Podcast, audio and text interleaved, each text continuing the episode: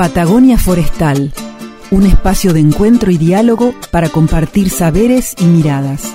Se suma un nuevo sonido a las orquestas del día, a las orquestas del día. Se suma un nuevo sonido. Un territorio de ideas y proyectos con visión de futuro. Patagonia Forestal, un programa del CIEFAP. Patagonia Forestal, un lugar para sentir la investigación, la innovación y el desarrollo.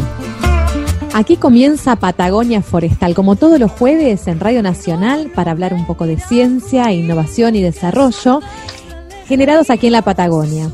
Vamos, el último programa de octubre, Héctor. Siempre nos acompañamos Sí. Héctor Gonda y Carla Nova. Y aquí estamos para, para compartir con ustedes este, este rato de, de conocimiento.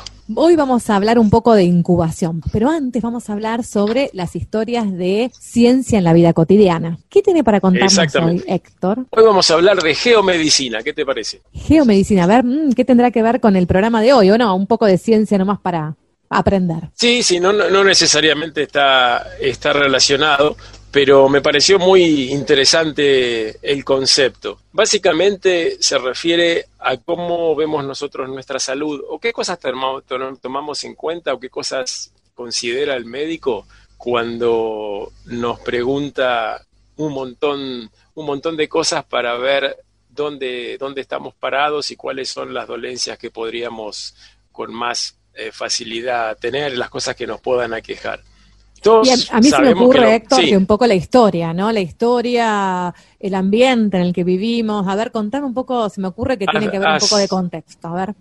Has dado en la tecla. Lo que A siempre ver. nos preguntan los médicos, eh, la- las, pocas, veces que por ahí uno cambia de, uno se muda y cambia de médico de cabecera, el- las preguntas clásicas son la genética. ¿Qué problemas tuvieron tus padres? Tus padres tuvieron problemas de diabetes, problemas circulatorios, tuvieron problemas articulares, porque bueno, todos sabemos que tenemos una alta posibilidad de recibir de parte de nuestros padres la tendencia a poder sufrir en- con el tiempo alguna de las enfermedades que los aquejaron a ellos. No necesariamente, incluso podemos por ahí haber heredado de un tío una enfermedad más que de los padres, pero las chances son relativamente altas y es la mejor referencia que tenemos.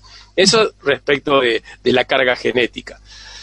Eh, otra cosa que nos preguntan siempre es el estilo de vida. ¿Usted es una persona que va de la casa al trabajo, del trabajo a la casa, o todos los días para dos o tres horas en un bar a tomarse cinco whiskies? Obviamente, eso, nuestro estilo de vida influye. Hacemos deporte, no hacemos deporte, estamos sentados desde que tenemos cuatro años y no nos movimos de la silla y pa- pasamos de la mamadera a los jueguitos electrónicos y, y al Excel eh, para trabajar para alguna compañía financiera o, nos movemos un poco. Eso es, fundamental.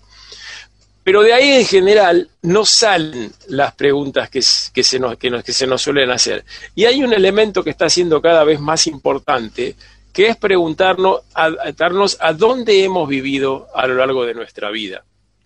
Esto por ahí sobre todo es importante en- en los países eh, más desarrollados, entre comillas, porque la gente se muda muy, muchísimo y es muy común, o sea, en promedio la gente ha vivido en tres o cuatro lugares en, en- en su vida. Acá en, en- los países como el nuestro no, la mayoría de la gente no, no se muda de su ciudad. Pero de todas formas, aunque no nos incide? mudemos, es importante eh, absolutamente Mira. y está notándose que cada vez es más importante. Ah, hay, justo me crucé con, con una charla de un señor americano que él había vivido en tres ciudades nada más. Y resulta que tuvo un ataque, él tenía una muy buena salud y tuvo a los 45 años un ataque al corazón y él no, se, no, no, no entendía por qué. Después, charlando con el médico y haciendo un análisis de su historia, se dio cuenta que había vivido varios años en un lugar donde había muchísimo tránsito y muchísima contaminación de azufre, que es la, la principal, el principal vector negativo que, Claro. que producen los escapes de los, de los vehículos. Después había mudado cerca de Kentucky, en un lugar donde hay muchísimas fábricas de caucho, de cubiertas de vehículos, etcétera, y hay muchísimas emisiones de benceno y otros gases también negativos para la ciudad. Y por último, la completó yéndose a Los Ángeles, donde también la, contaminación por, por vehículos es altísima. Y bueno, si, si eh, el médico hubiera tenido en cuenta estas cosas, conocido dónde había vivido esta persona, podría haber tenido un indicio un poco más claro de qué falencias podía tener esta persona o qué, problemas de salud podrían aquejarle, podría haberlo prevenido con, medicación o cualquier otra, otra intervención, como pedirle que haga más de deporte, lo que fuera. Y lo que es también interesante es que están apareciendo mapas para facilitar estas decisiones. En casi todos los países hay mapas donde uno puede ubicar las características ambientales de cada ciudad y cuáles son las principales contaminantes que están presentes. Lo que pasa que, obvio, no es un mapa muy lindo de, promocionar, pero existe. Y bueno, ese es, ese es el concepto que, que, quería comentar hoy como algo nuevo en la medicina y que creo que va a ser cada vez más importante y que le han puesto este, este interesante término de geomedicina. Bueno, la biología ya venía abordándolo, ¿no? Un poco de herencia y un poco de ambiente, factores que van modificando, bueno, nuestro, nuestra evolución de alguna manera, ¿no? Qué interesante que esto se incorpore en una mirada más sistémica eh, de las personas, ¿no? Bien, vamos a comenzar entonces este programa del día de hoy. Vamos a hablar de incubadoras CIEFAP. Bienvenidos.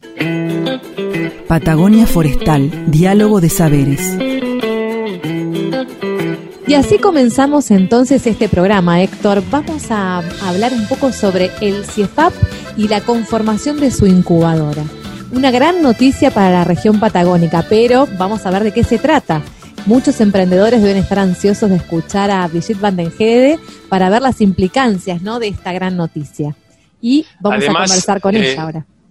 Además es una, un tema súper oportuno porque estamos en la primavera, es la época que, que renace la, la naturaleza, que nacen los corderitos y hablar de incubadora me parece más que pertinente. Vamos a ver si hablamos de esa incubadora o de qué tipo de incubadora. ¿Cómo estás, Brigitte?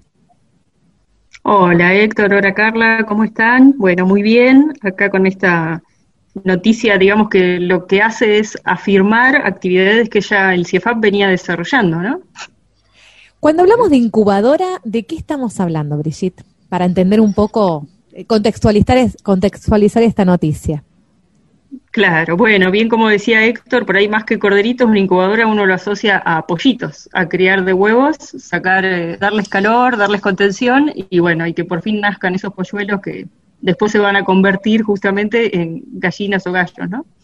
Eh, así que bueno, una incubadora lo que hace es justamente eso, tomar un emprendimiento eh, que bueno, en nuestro caso obviamente vamos siempre a apuntalar a, aquellos emprendedores que traen ideas asociadas a la ciencia y la tecnología, también al sector productivo. Los vamos a acompañar en un proceso que a veces tiene distintas técnicas para que logren su objetivo. En general es conformar una empresa, llevar adelante algún proyecto específico y que después los transforme en una empresa que logren asociarse con las personas adecuadas, que cumplan los objetivos que se proponen y obviamente relacionarlo con gente que los ayude a crecer, ya sea a partir de apoyo eh, técnico, de acompañamiento o de recursos, digamos, financieros, ¿no? Ese es un poco el, el rol así en forma sencilla, explicitada de lo que es una incubadora. Em, y cuando hablabas de distintos emprendedores o emprendimientos, ¿de qué tipo de emprendimientos están contemplando ¿no? en esta incubadora del CIEFAP? Sí, en principio el CIEFAP ya estaba apoyando algunos emprendimientos. Es, es el caso, por ejemplo, tiene proyectos estratégicos que se vincula eh, en forma muy orgánica con emprendimientos tecnológicos, desarrollos de, de tecnología, ya sea para el sector productivo o para monitoreo este, o para dar valor agregado a algún producto. Después emprendimientos que tienen que ver más con la parte biológica, de sacar un nuevo producto biológico. Eh, pueden ser también emprendimientos que tengan que ver con darle valor agregado a, nuestros bosques, ¿no? que pueden ser eh, productos no madereros como los frutos, este, las frondas, o pueden ser aquellos más, más madereros, más de tecnología de la madera, generar energía.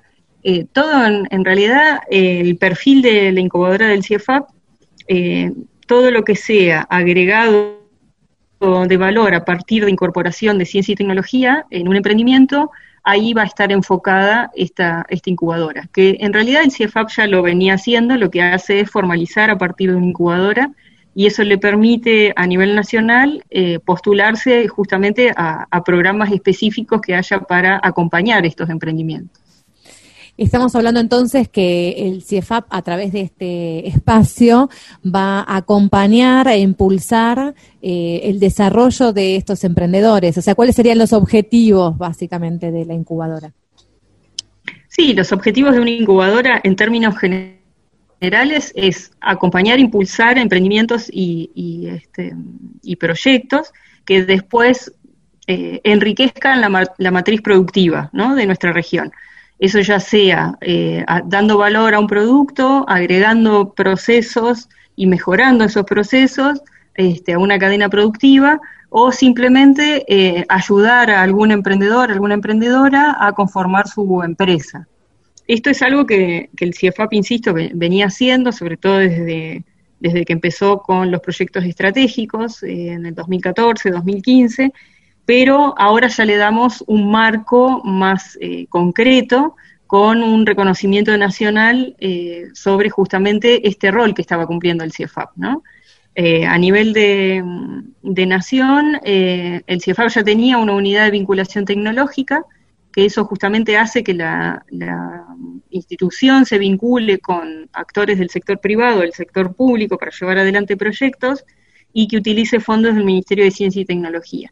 Ahora la incubadora le da forma también a esa unidad de vinculación tecnológica, pudiendo optar por este financiamiento que tenga el Ministerio de Desarrollo Productivo a través de sus programas de ayuda a emprendedores. Y ahí no solamente hay recursos financieros, sino que hay capacitaciones, este, hay fondos de proyectos eh, que no son reintegrables y demás, que bueno, eso le da como un marco, un mayor marco, un, abanico más amplio para acompañar a emprendedores de toda la región. Un acompañamiento integrado.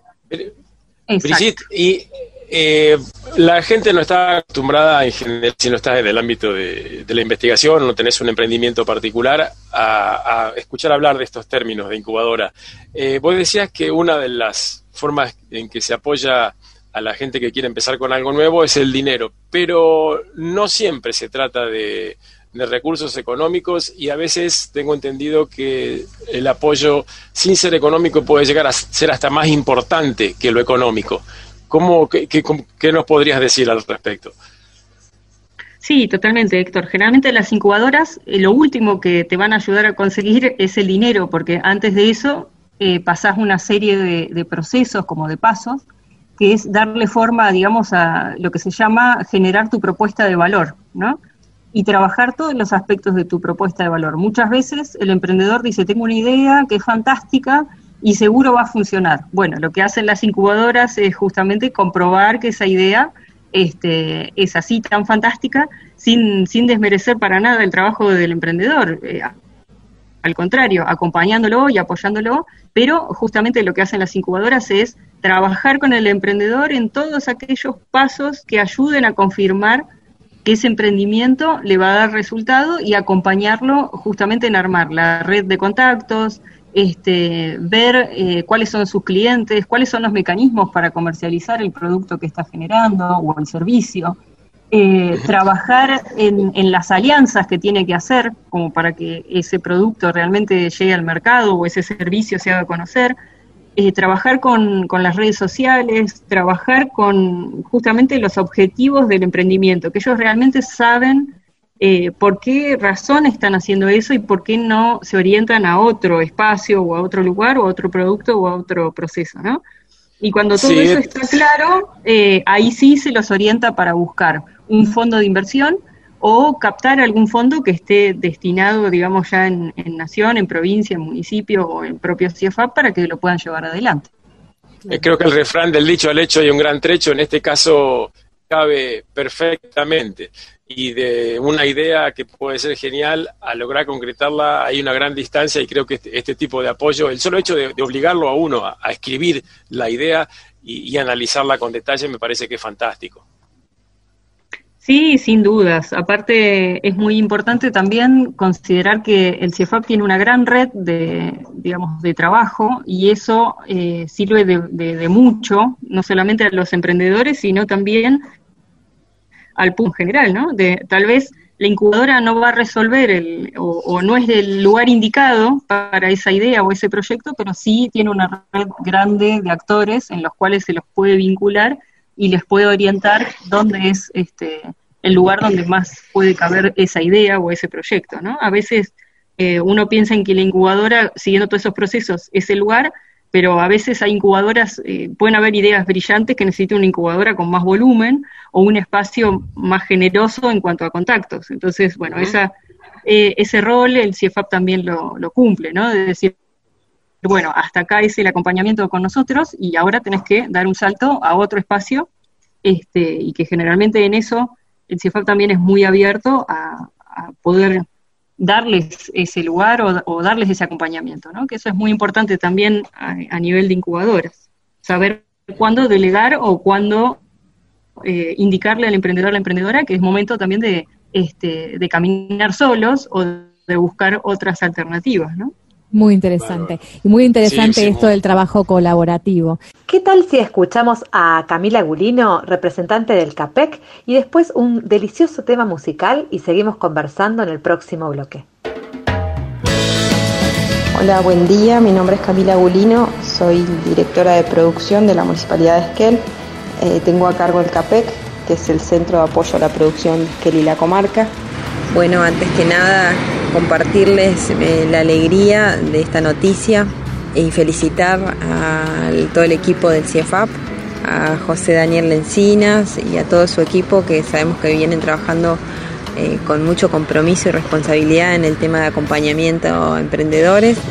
Muy contenta que se haya eh, consolidado la incubadora de empresas en el CIEFAP, que suma una incubadora más a Esquel y a la región sabiendo que una incubadora promueve la economía regional, la economía local y va a ser de gran utilidad contar con la incubadora de CEFAP que suma a un proyecto mucho más integral como lo es el parque científico y tecnológico que está que se está gestando, que está en construcción y que la verdad que es un proyecto hermoso que realmente creemos que va a ayudar a definir, a identificar los planes de negocios de los emprendedores, además de que va a ser una ventanilla más dentro de la localidad que va a acompañar a la presentación de líneas de financiamiento y que va a brindar capital institucional a las personas que lo necesiten. Felicitaciones, celebramos esta noticia. Quizá porque mi niñez sigue jugando en tu playa y escondido tras las cañas duerme mi primer amor. Llevo tu luz y tu olor por donde quiera que vaya. Y amontonado en tu arena, guardo amor, juegos y penas yo.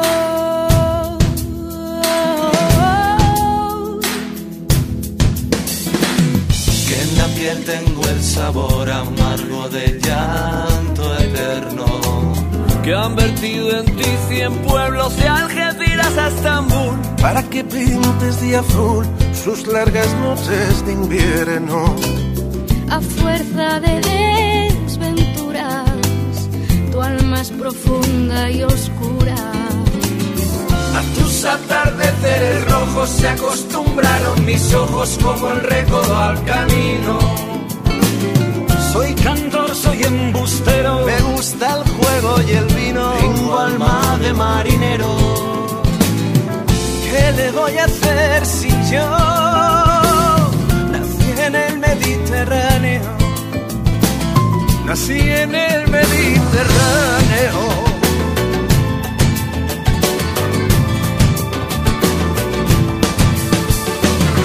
Y te acercas y te vas después de besar mi aldea Estás pensando en volver, eres como una mujer perfumadita de brea. Que señora y que se quiere, que se conoce y se teme. Ay. Si un día para mi mal viene a buscarme la parca. Empujad al mar mi barca con un levante otoñal y dejad que el temporal desguace sus alas blancas.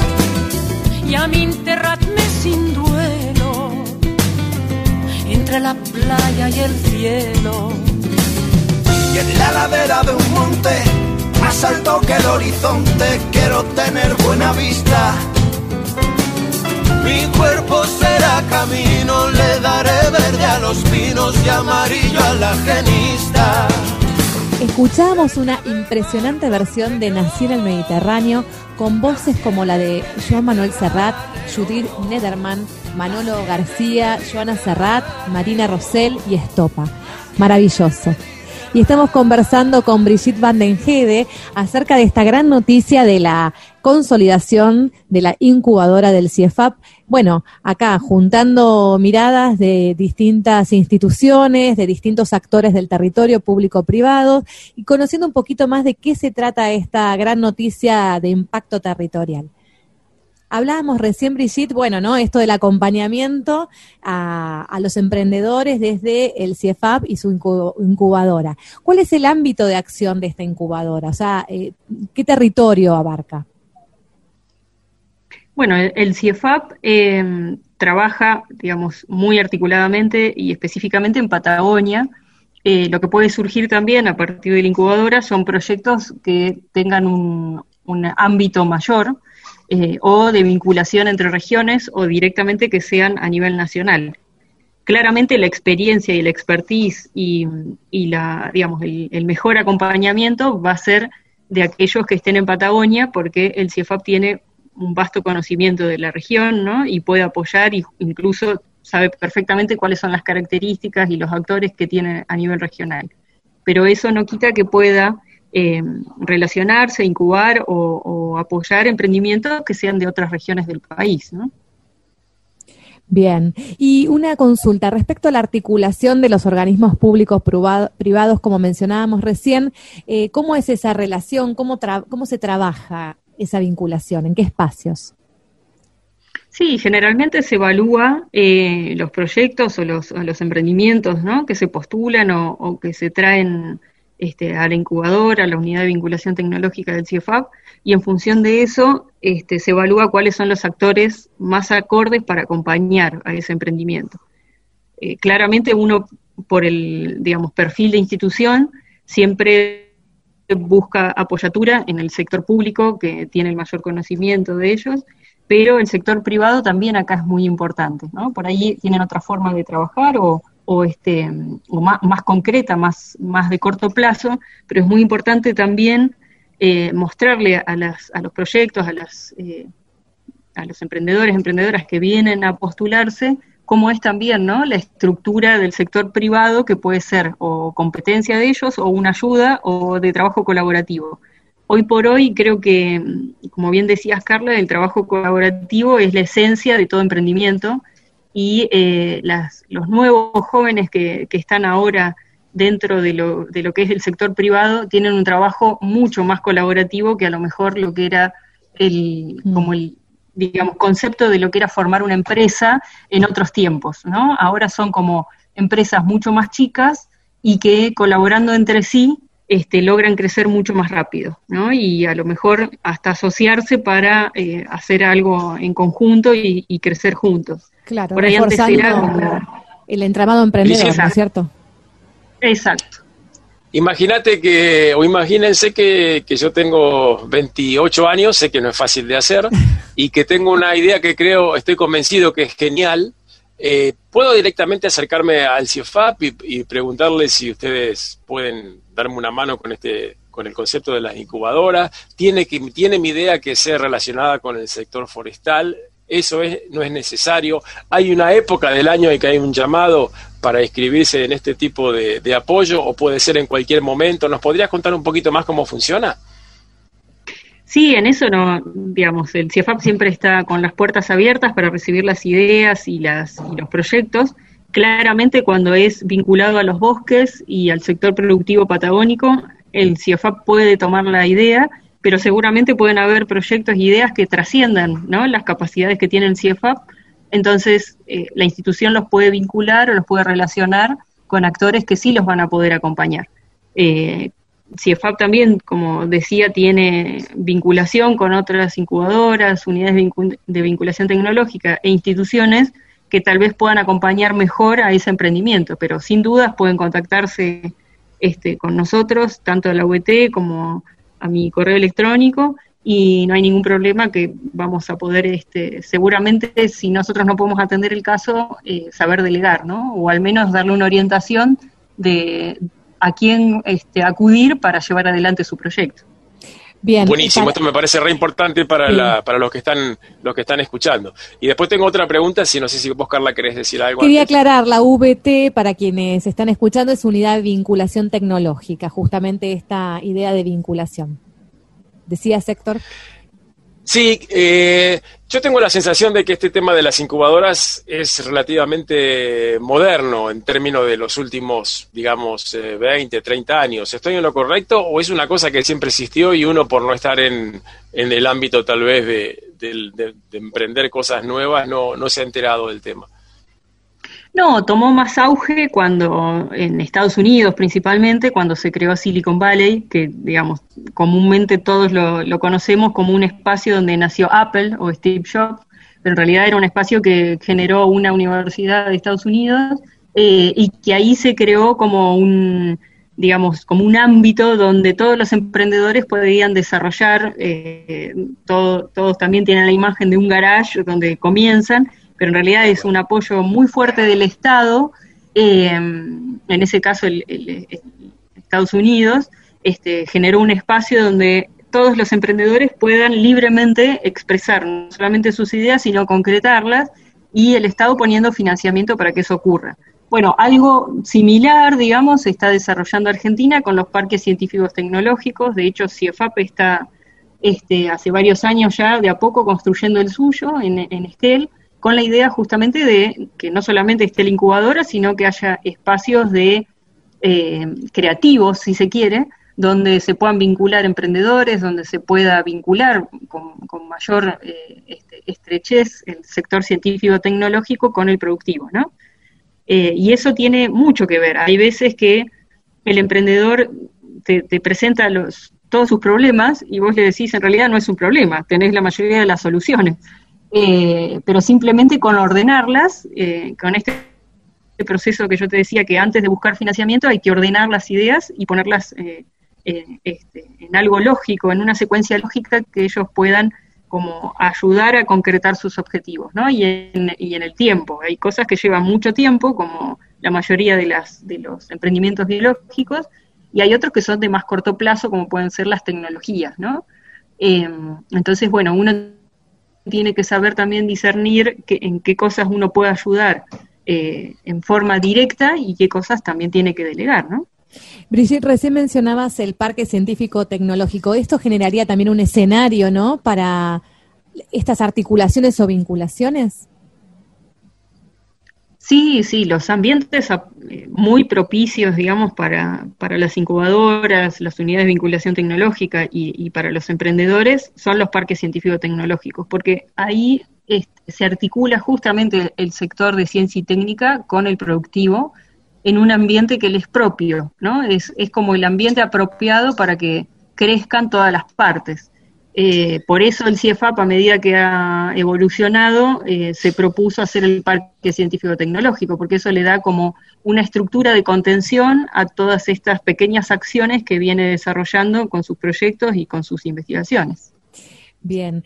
Brigitte, para ir cerrando esta nota, me gustaría volver quizás al origen, ¿no? Mencionabas, bueno, siempre estuvo en el espíritu de trabajo del, del CIEFAP la, la innovación y la incubación. Y hubo un primer caso incubado en el marco de un proyecto estratégico, que en un ratito lo vamos a escuchar, te invito a quedarte, pero quizás podés hacer una introducción de, bueno, ¿cómo fue ese primer incubado? El primer pollito. El primer pollito. El primer pollito, sí, sí. Bueno, eh, surgió en un proyecto estratégico que queríamos probar tecnología adecuada para monitorear eh, volcanes, las erupciones de los volcanes, y este, agregar tecnología eh, en el marco de los incendios forestales. Mm, nos habíamos propuesto en realidad en el proyecto probar tecnologías que ya estaban creadas y bueno, y ver, hacer lo que se llama la ingeniería inversa, ¿no? De tomar paquetes tecnológicos, desarmarlos y adaptarlos a la zona. Y bueno, en ese contexto, justamente había, mm, en ese momento en la provincia, había como una, este, una dirección que se ocupaba de los emprendedores y eh, en la provincia de Chubut, ¿no? Entonces, eh, comentando en esto en una, en una reunión, nos dice, miren, ustedes que están con este tema, tengo un emprendedor que, que, recién se muda a la zona, eh, que está desarrollando tecnología que ustedes necesitan. Eh, bueno, así que tuvimos una entrevista, nos mostró la tecnología que desarrollaba eh, y nos arriesgamos, nos, propusimos, dijimos, bueno, si sos capaz de generar esa tecnología, sos capaz de desarrollar una tecnología para lo que nosotros necesitamos. Bueno, así que pasó con éxito la prueba, desarrolló la tecnología que necesitábamos y eh, entonces en ese momento nos dice, bueno, ¿y ahora cómo queda mi relación con, con y en qué podemos colaborar, yo quiero seguir en este tema y demás. Y le propusimos justamente hacer un proceso de incubación. En ese momento yo estaba cursando una especialización en incubación y aceleración de empresas. Así que bueno, hice mi, mi tesis este, con este emprendedor que, bueno, dejó, digamos, libremente que pueda desarrollarla. Estuvimos trabajando cerca de ocho meses hasta que se transformó en una SRL, una sociedad de responsabilidad limitada, hizo su empresa y bueno, hoy está en, pronto crecimiento, su emprendimiento y mm, su empresa se dedica justamente a generar tecnologías apropiadas para monitorear el riesgo eh, o gestionar riesgo, ya sean cámaras, drones, este, eh, software. Y, bueno, y también eh, en ese momento estaba con los no tripulados y también empezó a trabajar con este, aviones, o sea, con tripulados y ya como que tomó más vuelo aún de lo que nosotros nos habíamos propuesto dentro de ese proceso de incubación, ¿no? Pero sí, eh, lo que hicimos fue un proceso de ordenar sus objetivos y realmente cuál era su propuesta de valor, ¿no? Que era lo que realmente lo motivaba a desarrollar esa tecnología y eso hasta hoy es lo que él este, como que valora de todo el proceso, ¿no? Como que ordenamos no solamente eh, el proceso de creación, que él tenía, sino a su vez los objetivos claros de por qué él desarrollaba esa tecnología y, seguía motivado para, hacer nuevos experimentos y, lograr justamente este, nuevos, digamos, productos para, para ofrecer al mercado. maravilloso. el primer pollito voló alto. Voló alto. El primer pollito logró, sí, logró, este, hoy está volando incluso los valles de la región, así que podemos decir que al menos es un pollito volador seguro, logró tener las alas, digamos. Muy interesante y aparte lo que, digamos, este emprendedor logró crecer y también lo que seguramente como incubadora se logra aprender para después también alimentar otros procesos. Muchísimas gracias, Brigitte, por este diálogo. Sí, decías. No, no, que sin dudas este, también eh, estos ejemplos sirven para otros emprendedores que, que, tal vez, este, porque hay que tener como un carácter especial de, de, no bajar los brazos, ¿no? Porque no todo es éxito en el proceso de incubación, puede haber también algunos, algunos tropiezos. Este, entonces es importante también tener estos ejemplos como para motivar a otros emprendedores a, a que realmente lo pueden llevar adelante y que los objetivos se pueden cumplir. ¿no? Absolutamente. Gracias por el diálogo de esta tarde y bueno, te seguimos invitando a seguir conversando en Patagonia Forestal. Quédate porque tenemos la voz de Keke Parodi, el primer incubado del CIEFAP. Hasta la próxima. Gracias.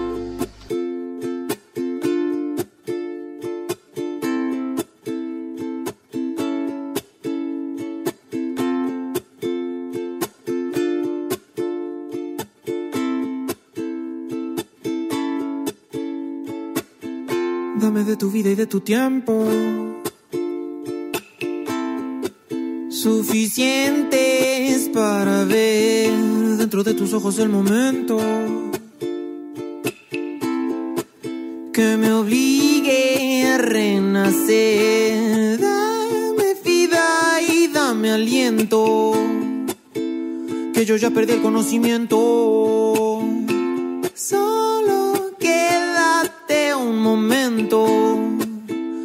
Hasta evaporarnos en el viento. No hay motivos para decirnos adiós tan pronto. Sigo vivo, créemelo, mi amor, no soy tan tonto. Si tú quisieras esta noche ir a bailar un cha-cha-cha,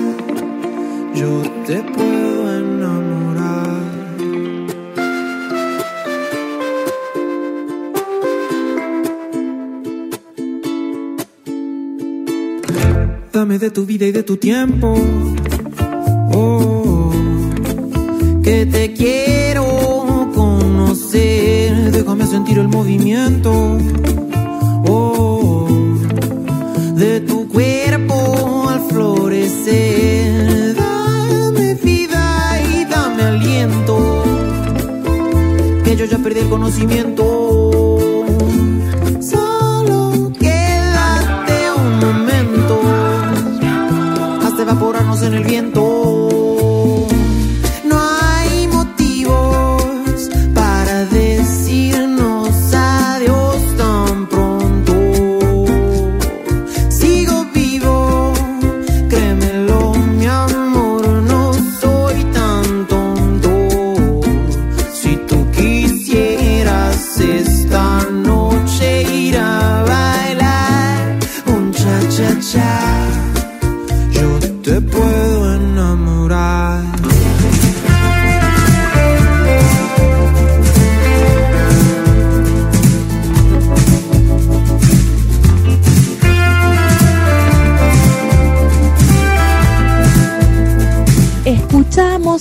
Cha Cha Cha de Josian Locke. Vamos a escuchar ahora la voz de Keke Parodi, el primer incubado del CIEFAP. Vinculados. Asistencias técnicas del CIEFAP con voz en primera persona. Mi nombre es Keke Parodi, soy el propietario de Star SRL, que fue la primera empresa que incubó CIEFAP. Al iniciar el vínculo con CIEFAP, empezamos a armar el dron Phoenix 3D en el campus del CIEFAP, donde armamos un laboratorio y fuimos desarrollando en función de las necesidades que CIEFAP me proponía un dron que en su momento superó todo lo que conocíamos o todo lo que había disponible en el mercado. Bueno, CIEFAP ayudó mucho a fortalecer puntos que uno como emprendedor a veces no tiene en cuenta. La vinculación con varios sectores como el plan de manejo del fuego, provincias a las cuales solos, sin el aporte de CIEFAP, hubiese sido muy difícil o realmente no lo hubiese definido como objetivo. Fue un apoyo muy grande del CIEFAP vincularnos, vincular lo que hacíamos, vincular la, la asociación pública-privada que habíamos logrado con CIEFAP con estas provincias o estos sectores del sector público. ¿no? Bueno, hoy la empresa eh, evolucionó, aparte de ser una empresa que desarrolla tecnología. Hoy innovamos también con el ser la primera escuela de vuelo, taller aeronáutico de la parte de la cordillera de la región patagónica. Como hubo un- una brecha sin presupuesto para seguir de- desarrollando tecnología durante un plazo de tiempo, se, se compró tecnología hecha y se dejó de producir localmente. Tuvimos que emigrar a lo que hoy somos como escuela de vuelo también. Se amplió la empresa. Hoy aparte de usar drones y sensores, hoy usamos también aviones y sensores.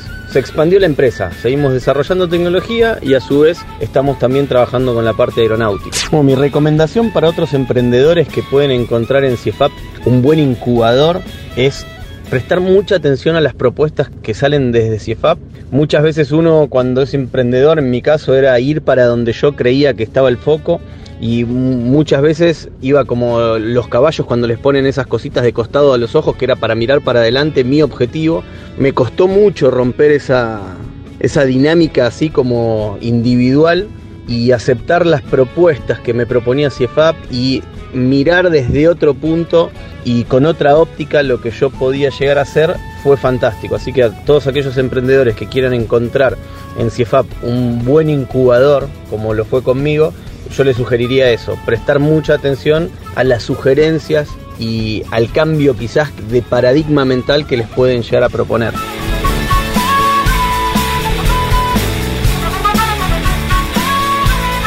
Patagonia Forestal. Bueno, Héctor, vamos a conversar ahora con la doctora Carolina Barreta Benia. La estamos esperando como todos los jueves aquí en Radio Nacional para eh, conversar sobre recetas y conocer un poco más sobre eh, los productos forestales no madereros de Patagonia. Yo creo que la gente la tiene por cocinera más que por doctora. ¿eh? Sí, ¿no? Pero es doctora. ¿Cómo estás, Carolina? Bueno, ¿Cómo les va? Y unos muchas cosas, ¿vieron? Hay que rebuscársela. sí, sí. Bueno, bueno. Hoy tenemos un invitado especial, Carolina. Sí, hoy tenemos hoy tenemos el gusto de este de, tener eh, en el programa en nuestra columna al chef Walter Álvarez. Él eh, eh, es, el, dueño del restaurante Pil Pil acá en Esquel y es un es un cocinero innovador, este curioso con el que ya hemos hecho este, distintas actividades en el marco de Patagonia Fungi, y bueno, y que hoy tiene la amabilidad de, estar con nosotros y de compartir eh, algo de sus saberes y de su, experiencia con los hongos, así que le damos la bienvenida. ¿Cómo estás, Walter? Hola chicos, ¿cómo están? Muchas gracias eh, por tenerme en cuenta. Gracias por acompañarnos esta tarde. Sí. gracias a ustedes chicos, gracias, la verdad, un gusto estar acá hoy con ustedes. Así que bueno, me parece bárbaro hablar un poco de esto, de lo increíble que son los hongos, ¿no? Bueno, bueno, y empecemos contándonos un poco por qué cocinas los hongos, por qué los incorporas en tu en tu gastronomía. ¿Por qué los incorporo? Mm. y porque la verdad son muy buenos, la verdad. Y cada uno con su particular textura, aroma, sabor. Eh, son increíbles, la verdad. Para uno que es cocinero y que intenta nosotros en el restaurante intentamos utilizar la mayoría de los productos que sean locales, o de acá de la zona, ¿no? Hace un rato Carolina mencionaba que han efectuado una actividad en conjunto con Patagonia Fungi, que es justamente un proyecto impulsado por el CIEFAP, eh, del que he participado. A ver, cuéntenos un poco, Carolina y Walter, de cómo fue esa interacción, ¿no? Para poder ofrecer em, una, un menú en siete pasos. No me acuerdo cuántos pasos eran, pero era muy interesante. Sí, hemos hecho varios, ya tres, si no me equivoco, ¿no? Sí, hemos hecho tres. Contale vos, Walter. El primero, el primero que hicimos, que creo que fue en el 2017-2016, en Atalaya. Yo estaba trabajando ahí de cocinero en el restaurante y bueno, surgió la idea, cae caro con, si no me equivoco en ese momento eran cinco, cinco tipos de hongos. Sí. Había muchos que yo lo conocía por primera vez, que nunca en mi vida lo había probado, ni siquiera sabía que existían. Y, la verdad fue una experiencia hermosa. Creamos ahí cinco platos, cinco pasos, cada uno de los pasos incluía un hongo diferente. En este momento no me, no me acuerdo cuáles eran, pero bueno, así surgió, después que abrimos Pilpil, también lo hicimos durante dos años consecutivos, el año anterior y el 2018 y 2019 creo que fue. Claro, el año pasado lo hicimos con trufas, hicimos las jornadas de truficultura y los chicos trajeron una eh, trajeron unas trufas que, que entonces Walter la aprovechó para, para incorporarla en, en algunos de los, de los platos y bueno me quedaron increíbles porque la trufa negra tiene un aroma este espectacular no y claro. para mí también fue una experiencia nueva porque yo en mi vida había utilizado la trufa eh, la trufa como como me la trajeron. Sí había probado los aceites y demás pero nunca había comido o eh, una trufa entera. Me traen de regalo la trufa entera, wow, fue increíble. Claro. Tiene, la trufa negra tiene este umami, ¿no? Esta cosa de que, de que mm, el sabor te invade, es una, es una experiencia así muy, este, muy grata comerla, ¿no? Tiene, es un, es, es, es este, como un poco comparable con, ¿no? Con otra, con otra, con otra cosa, este, y después hicimos también, el otro año hicimos con lo con champiñones, ¿verdad? En una primavera que, que habíamos, este, teníamos una cosecha. Sí, me acuerdo, unos champiñones gigantes que aparecieron. champiñones Medio kilo cada champiñón, sí, me acuerdo. que incluso ahí te mandé una foto hace un ratito, que lo hicimos a la parrilla esa vez. Incluso esa era la receta que te iba a mandar para compartir. Unos champi a la parrilla, que en ese momento lo mezclamos con tres quesos. Un queso mozzarella, un provolone y un poquito de queso roquefort. Y lo, lo metimos ahí dentro del champi y lo llevamos a la parrilla y quedó alucinante. Me acuerdo, sí, sí, increíble eso. Eso Esos hongos fue- tremendos. Eso, bueno, es uno de los hongos que veníamos tratando, son los, los hongos que aparecen en, en, en primavera y están disponibles acá en nuestra región.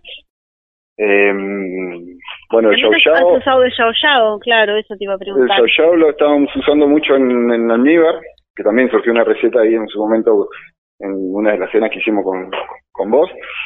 Eh, y también el poder confitarlo y que absorba, porque es un hongo que tiene muy poco sabor, pero la textura es increíble. Y el poderlo confitar y que absorba ese, esos aromas que queramos incorporarle es, buenísimo. Sí, por lo general siempre lo termino haciendo en almíbar o confitándolo o incorporándolo. Para que quede crocante, ¿no? Lo, lo, lo, de- Eh. ¿cómo es? lo, lo, se- lo, de, lo de secás con, con azúcar, ¿cómo es eso? No, a la, a la hora de confitar es, intentamos, no sé, en, en aceite ponerle, no sé si le quiero incorporar un sabor a limonado, le pongo unas cáscaras de limón al aceite y lo llevo a, a baja temperatura por mucho tiempo, entonces el hongo va, se mantiene con su forma, sus no, no le genera cambio por fuera, esa es otra también. Es un hongo que, que re- hay que respetar su textura, porque Vistoso, claro, aparte. es muy vistoso. O sea, sellarlo sobre una plancha sería un, a mi parecer no, no, no, es, es muy lindo, ya por sí No, su color es fuerte. justicia, claro. Sí, claro. en ese sentido hay que tener mucho cuidado. Eh, mantener que, que mantenga su color, su textura y bueno, y al tener un sabor tan tan delicado y tan suave, casi casi no tiene sabor. el yo Claro. yo. Pero sí, le podemos incorporar, en, no sé, en un almíbar le hemos agregado cáscara de cítricos, le hemos agregado semillas de hinojo, incluso una vez lo hidraté con cascarilla, también quedó muy bueno. Ajá. Eh, Cascarilla este, de cacao. claro, la cascarilla del cacao. Ujú. Eh, las morillas incluso también, un par de veces la hidraté en cascarilla y también le dio un sabor muy muy particular. Y desprendió un aroma que, que me hizo que me, pocas veces lo, lo sentí en una cocina. El hecho de, del aroma del... Viste que el- la morilla tiene un sabor suave, delicado, pero a la hora de hidratarlo desprende mucho aroma Sí, sí. son unos minutos y después ya ya ya se, se baja.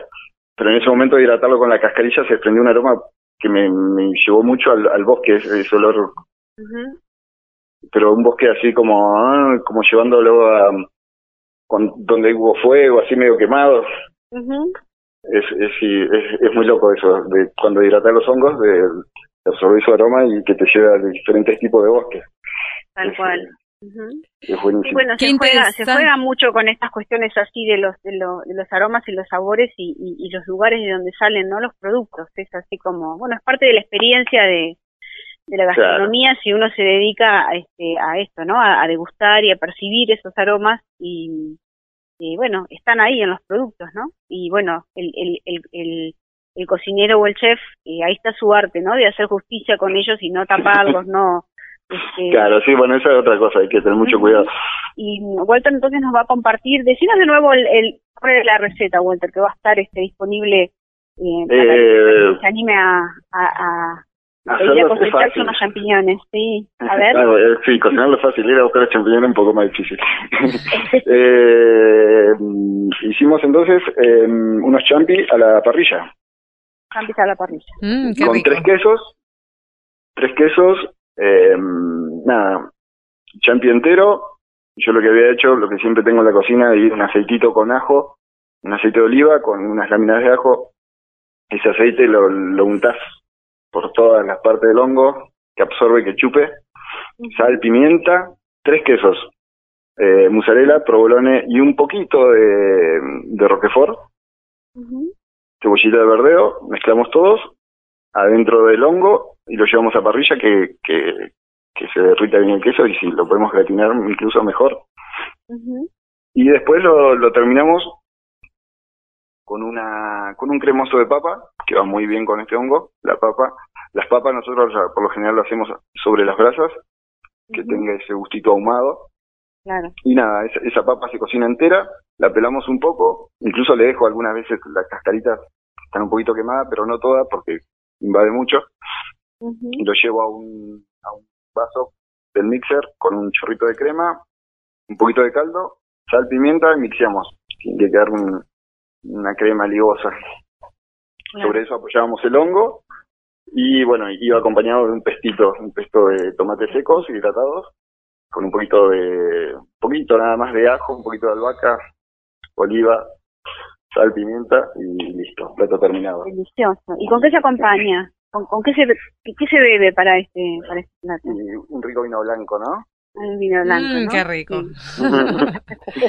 o un vino tinto, un pinot noir, podría ser algo bien, También. un poquito más liviano. Más liviano. Pero, sí, pero no, por lo general un vino blanco iría más que bien. Ahí va muy bien. Y para quien quiera irse a dar una vueltita ahí por Vilpil.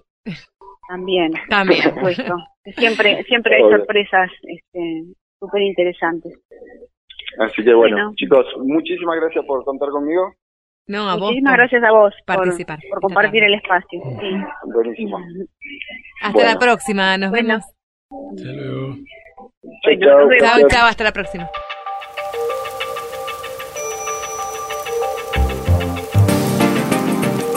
Nuestro clima. Porque no solo importa el tiempo. Acompáñanos a conocer el clima de nuestra ecorregión patagónica. Y aquí seguimos con Patagonia Forestal. Vamos a hablar ahora sobre el clima.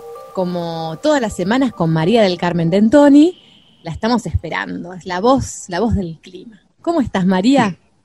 Bien, muy bien, ¿cómo están? Buenas Bien. tardes a todos. Bien, esperándote Y- con muchas preguntas. Bueno, eh, hoy, Hoy de- pensaba hablar, Eso. ¿De qué vamos a hablar? hoy vamos a hablar de eh, un fenómeno que eh, se observa con bastante frecuencia, que es un halo que se forma alrededor del Sol o de la Luna a veces. Eh, en realidad vamos a seguir con el tema de nubes. En el último programa que tuvimos sobre clima hablamos de unas nubes que se llamaban lenticulares y este fenómeno se asocia a otro género de nubes. Se asocia a unas nubes que se llaman cirroestratos. Te hago una pregunta. Eh, ¿Estamos hablando de esa formación que a veces visualizamos como un arco iris o como un, halo? Claro, pero es una forma de círculo. Es un círculo Exacto. Que se, de día se observa alrededor del Sol o de la Luna a la noche. Claro. y se lo ve como un velo, como si fuera un velo por delante del sol o de la luna, y, a- y alrededor eh, se forma un círculo Exacto. de distintos colores. Eh, en realidad sí, algo parecido a lo del arco iris tiene en la formación, no es, no es el mismo fenómeno, pero alguna similitud tiene. Estas nubes, los cirroestratos, están dentro del grupo de nubes que se denomina nubes altas. Las nubes se clasifican de acuerdo a la altura en la que se encuentran, en nubes bajas, medias, altas, o las de desarrollo vertical, que son esas gigantes, eh, este, en forma más bien de torre, de las que podemos hablar en otro programa. Bien. Pero bueno, este fenómeno en particular es eh, generado, formado por una, la presencia de una nube alta que se llama cirroestratos, como dije al principio. Las nubes altas tienen la característica de estar formadas eh, prácticamente únicamente por cristales de hielo. Eh, y el prefijo, sufijo, hay ciertos prefijos o sufijos en los nombres de las nubes que se relacionan con su forma y en el caso de estrato indica que tiene forma de manto o de velo. Es decir, eh, que el cirroestrato es una nube alta formada de hielo en forma de manto. Bastante, eh, cuando se forma el halo es de bastante poco espesor. Entonces, la presencia de esos cristales de hielo por delante, por debajo de la- del Sol o de la Luna, generan fenómenos ópticos de difracción de la luz. Lo mismo que pasa con el arco iris y la lluvia, en realidad. Y eso es lo que da lugar a ese halo que se observa. El color ese. O sea, en realidad es un fenómeno óptico. Claro. ¿Hay alguna época del año en el que se puede observar más este tipo de, de nubes? Eh, no, no particularmente, no. Eh, muchas veces se, se, asocian en algunas, este, algunas veces, en algunas latitudes, a la aproximación de algunos sistemas que se llaman sistemas frontales, pero no necesariamente. No, no, creería que no, no hay ninguna época en particular. Y María del Carmen, ¿cuál sería la, principal diferencia con un arco iris en cuanto a su, al proceso de formación? El arco iris es la luz del sol que está atravesando, o sea, hay precipitación ahí. Está lloviendo y, la luz del sol atraviesa la lluvia y también se produce la difracción de la luz en los, y se ven los distintos colores que componen la luz blanca. Claro, y acá la diferencia es que en vez de atravesar las gotitas de agua, la luz atraviesa pedacitos de hielo, puede Cristales de hielo que conforman las nubes altas por la temperatura que hay en esas, eh, en esas alturas. En esas alturas, claro. En lugar de haber agua, claro, hay cristales de hielo. Está bien. Puedo contarles también que en una oportunidad, en una única oportunidad, pude ver un arco iris, en este caso de noche. Ah, yo también. Yo lo, tuve una, experiencia increíble y pensé que había sido el primer ser humano que lo había visto. Son dos. Eh, porque no sabía, claro, no sabía ni de la existencia y después empecé a buscar en internet y vi que existe. Lo vi en, este, a la altura de la estancia Leleque volviendo de Bariloche. Encima fue después de, de volver de, del funeral de un amigo que como era amigo de, una comunidad mapuche, se hizo al amanecer a la orilla del lago. O fue una, un fin de semana muy místico el mío. Y cuando volvía de noche solo, me encontré con un tremendo arcoiris ahí a la, a la altura de la estancia del Eleque e intenté sacarle fotos, pero no pude porque había un viento terrible y no pude sacar una sola foto que no estuviera movida. Pero sí, es una experiencia única. Eh, bueno, yo lo vi en el mismo lugar y también, eh, digamos, eh, seguramente asociado a la misma situación meteorológica. Sí, sí, o sea que hasta podríamos prever cuándo se va a formar para ir a sacar fotos. Totalmente, María del Carmen. Qué, lindo, qué lindos efectos que nos traen los cielos patagónicos, ¿no? Y cuánta, cuántas historias de la cultura popular deben estar asociadas a este, este y otros fenómenos, ¿no? Sí, claro, seguramente. Bueno, Así que, a la audiencia que comparta con nosotros si saben algún mito o creencia popular al respecto. Sería muy bueno que pudiéramos tener alguna, este, algún comentario, alguna sugerencia o alguna historia que puedan contarnos. Vamos a abrir un canal próximamente para que bueno nos puedan contar eh, sus saberes y que esto realmente sea un diálogo de saberes como propone este año Patagonia Forestal aquí en Radio Nacional. María, muchas gracias como todas las semanas y la semana que viene te esperamos. ¿eh? Bueno, como no, nos encontraremos nuevamente con mucho gusto. Buenísimo, María del Carmen. Bueno, nos vemos. Hasta la próxima. Adiós.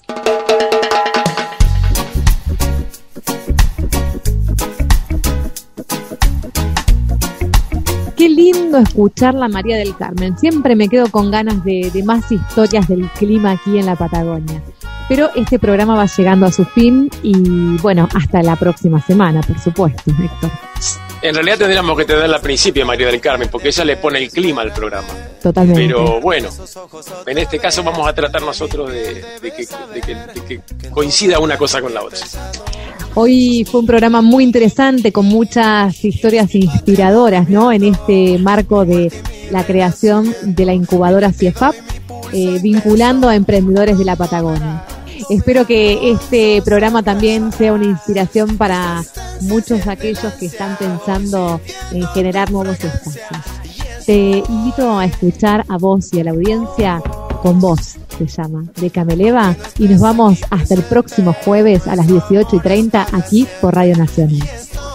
Hasta la próxima. Los esperamos a todos. Gracias por escucharnos que esta distancia enciende el ansia. Voy sintiendo tu fragancia y estoy con vos, con vos. Aunque no estés aquí presente, nuestro amor es para siempre y estoy con vos, con vos. Aunque no estés aquí presente, no es